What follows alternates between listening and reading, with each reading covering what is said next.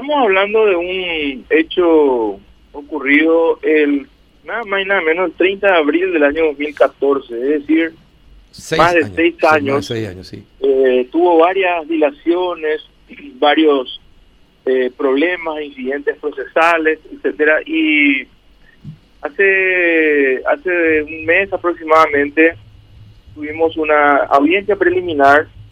La, la fiscal Viviana Duarte eh, había acusado y eh, nosotros también, eh, querella adhesiva por, por la alumna de medicina, Carol Wolf, Carolina Wolf, y eh, plantea en audiencia el, el abogado de el doctor Rodríguez Andersen una suspensión condicional del procedimiento.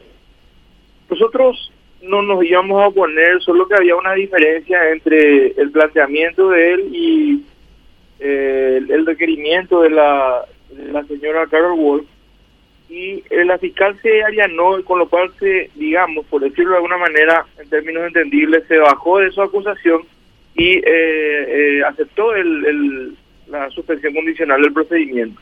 Ante eso se hizo el, el trámite eh, eh, que se llama falta de acusación. En términos también sencillos es que ese requerimiento vaya a la fiscal adjunta para que ratifique el requerimiento de, de, de la fiscal inferior o acuse. La fiscal adjunta es la doctora Matilde Moreno y ella eh, en el tiempo que está establecido, 10 días hábiles, plantea eh, tenía solamente dos opciones, o acusar o ratificar el requerimiento de la fiscal inferior.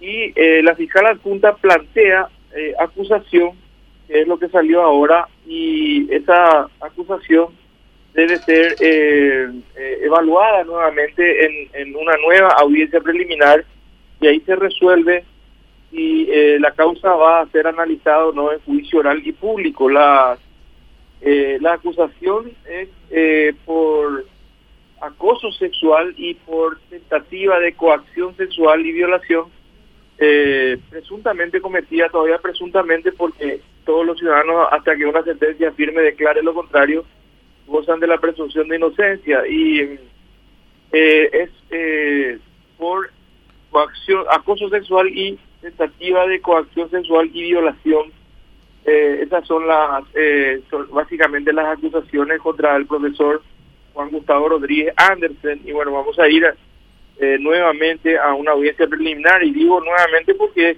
algo así como la cuarta audiencia eh, preliminar con los sucesivos problemas que han eh, que han sucedido. Es un es un caso realmente crónico el, el, el tema de de la de la de la mora judicial que existe y de y de el nivel de, de, de, impunidad que tenemos son aspectos que alguna vez tenemos que conversar también ahí con una persona que entiende que maneja estos temas eh, como Juanito como Rafael y, y contigo Carlos porque es un mal endémico que estamos que estamos sufriendo en, eh, aquí en nuestro país sí, pero pues. en este caso hay acusación eh, de la fiscal adjunta y bueno eh, tenemos que eh, evaluar esa, esa acusación, que si es admitida, pasamos el debate a, a juicio oral y público.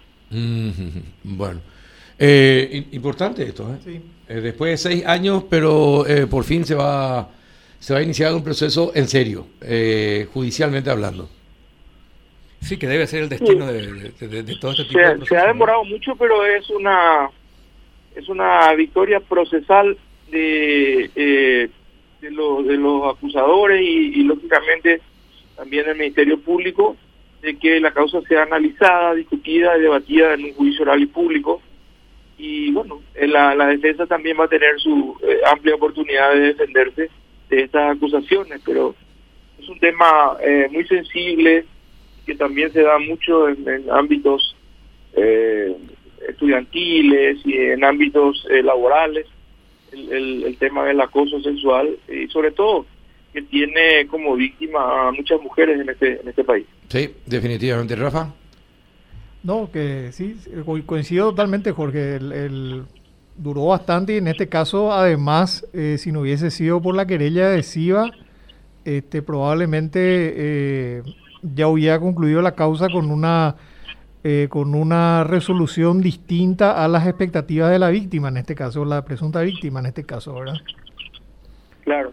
Eh, sí, vamos a... Estamos eh, trabajando para llegar a, a, un buen debate en juicio oral y público y sobre todo que se sienten precedentes interesantes para eh, luchar contra este verdadero flagelo, esta verdadera eh, pandemia también que Sí. tenemos en este sentido.